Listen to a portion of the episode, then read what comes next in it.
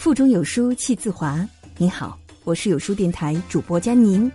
欢欢喜喜迎新年，开开心心过大年，平平安安吉祥年，快快乐乐喜庆年。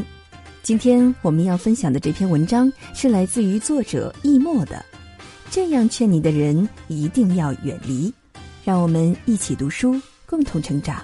一起来欣赏。有人问孔子：“以德报怨是不是高尚的品行？”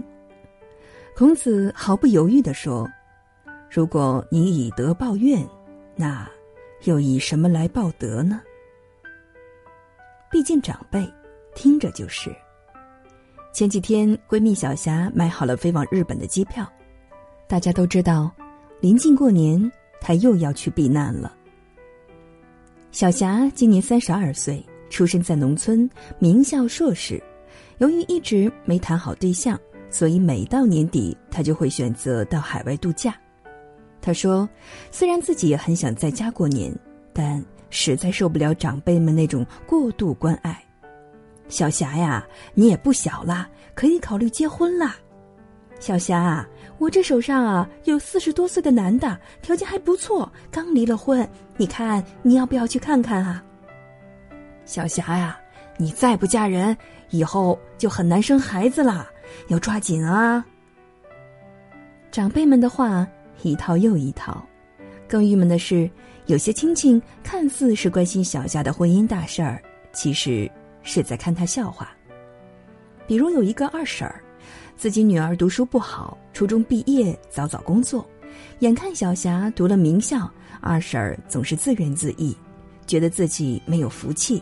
生不出会读书的女儿，可如今二婶儿觉得打了个漂亮的翻身仗，因为她女儿结婚生娃，现在连二胎都有了，而小霞呢还是单身，所以她看小霞的眼光格外洋洋得意。小霞呀，不是我说你啊，你也老大不小了，你真要做一辈子老姑娘啊？你看我家那个，读书是没你好，可现在。日子过得也不错呀，哎呀，你说这读书这个东西吧，读多了会把人读傻的。遇到这样的长辈，小霞真的是有苦说不出，实在忍不住偶尔顶个嘴，结果更不妙，都是长辈，小霞怎么可以顶嘴啊？我们这不还是关心你啊？你倒好，还发大小姐脾气哦。哼，你脾气这么差，难怪没人要。越是来自于长辈的责难，越是让人心痛的无法呼吸。有一句话是这样说的：“我希望你指点我，但我不喜欢你对我指指点点。”长辈们作为过来人，可以给小辈们一些合理的人生建议，让小辈们少走弯路。但这种建议不应该是高高在上的姿态，不应该是横加指责的势力。更不应该把自己的快乐建立在别人的痛苦之上。说到底，我们需要的是指点，而不是指责。多大点事儿，计较个啥？网友有人喜欢宝蓝爆料过这样一件事：他一片好心帮朋友抢火车票，好不容易抢到，结果同事却只转给了他七百三十四块，少了五毛钱，让他心里很不爽。他告诉同事，希望同事能帮他补齐，可同事却觉得不就是一块几毛钱的事儿吗？斤斤计较个啥？所以，这名网友一怒之下，干脆直接把票给退了，狠狠出了一口气。暂且不论这件事情到底是谁对谁错，但我相信，这名网友之所以会爆发情绪，肯定不是为了这一块多毛钱，而是受不了总被人家薅羊毛。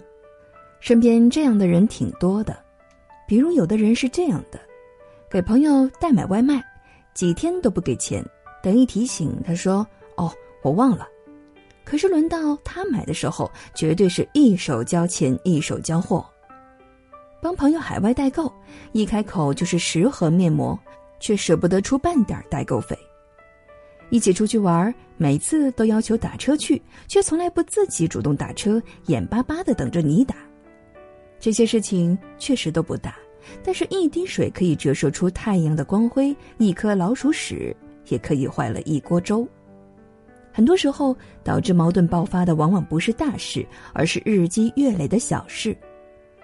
终身成长词条当中十九个词条，同理心当中说：“己所不欲，勿施于人；己所欲之，亦勿迫人。”凭什么同样的事情在你的身上是个事儿，在我们身上就是多大点事儿呢？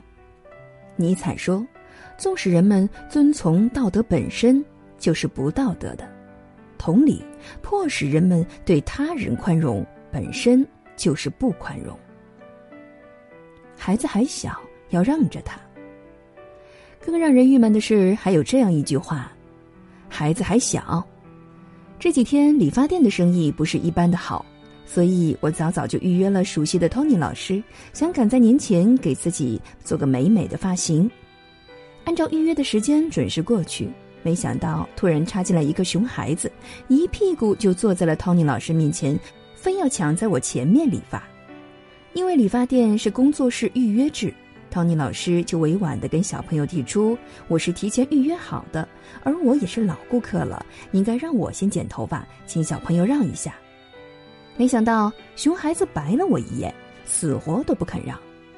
就在这时候，孩子的妈妈理直气壮的开枪了：“哎呀，小孩子的头发剪剪很快的，等这个姑娘剪完，估计得一两个小时过去了。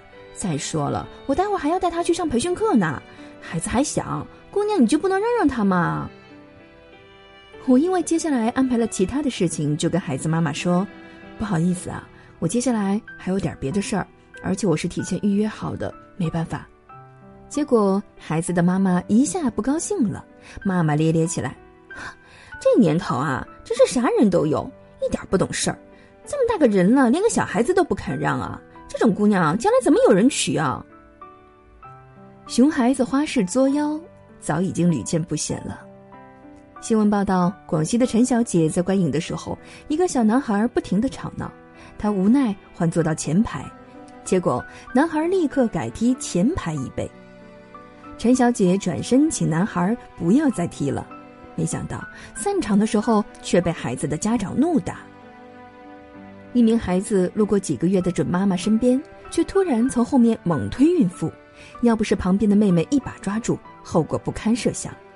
别人问他为什么这么做，他说：“我看电视上孕妇摔倒了会流产，我就想看看推倒他到底会不会流产。”今年一月五号，安徽的阜阳发生了一起货车燃烧事件，一辆停在路边的货车突然起火，车头被烧得面目全非。查了以后才发现，原来是三个男孩故意把炮仗。扔进了货车，为什么熊孩子层出不穷？网友说，熊孩子和杀人犯之间隔着一个熊家长而已。生活也好，职场也好，除了亲人，没有人非要对你好，也没有人一定有义务帮你。如果家长们不认清这一点，就算眼下占到了便宜，迟早有一天会为今天的纵容买单。中国式宽容。害人害己。网上流传过这样一幅图：大过节的，多大点事儿，都是亲戚，别太计较。还是孩子那么努力，看我面子都不容易。朋友一场，算了算了，换位思考，为了你好。人都死了，吃亏是福，将心比心，没有恶意。开玩笑的，才刚毕业，怀都怀了，习惯就好。他喝多了，毕竟长辈，后退一步。都在酒里，曾经爱过，相互理解，婚都结了，还能咋地？他说话直，都打工的，想开一点都能过去。来都来了，买都买了，岁数大了，顾客上帝。这些话的逻辑就是：别人不管怎么选择都有道理，而你如果不接受，就是你小肚鸡肠，就是斤斤计较，就是不懂宽容，就是没有格局。网友把这一类词概括为“中国式宽容”，意思即为：即便自己占理，也要息事宁人。生活中总有那么一类人，仿佛置身事外，却喜欢站在道德的制高点对别人指指点点，采取盲目的宽容来满足自身的道德优越感。可问题是，当事情发生在你们身上，那些人还会这样宽容吗？上海交大教授窦令成早就看透了这类人的伪善，毫不留情地指出，现在人和人之间的矛盾主要源于有那么一拨人惯于用圣人的标准衡量别人，用贱人的标准要求自己。每个人都有原则、有底线、有情绪，每个人都不可能是圣人。我佛慈悲，也有金刚一怒。那些被打了一巴掌，却还把另外一半脸凑上去的，毕竟是少数。一味追求中国式宽容，只会害人害己。《了凡四训》当中记载过这样一个故事：有一天，一个乡亲喝醉了酒，在吕文义公门前破口大骂。吕文义公保持宽容原则，不予计较。可没想到，一年后，这个人犯了大事儿，入了监狱，被判了死刑。吕文义公特别后悔，说：“是当时稍予计较，宋公家责治，可以小惩而大戒；吾当时只欲存心于后，不为养成其恶，以至于此啊！不讲道德、没有原则的倡导宽容，实质。”是对恶的纵容，对那些拿规矩不当回事儿、不把别人的感受当感受的人，却不能一味的忍让。只有勇敢反击、小惩大戒，才能阻止恶的蔓延。下一次，当别人在拿中国式宽容说事儿，一定要远离他。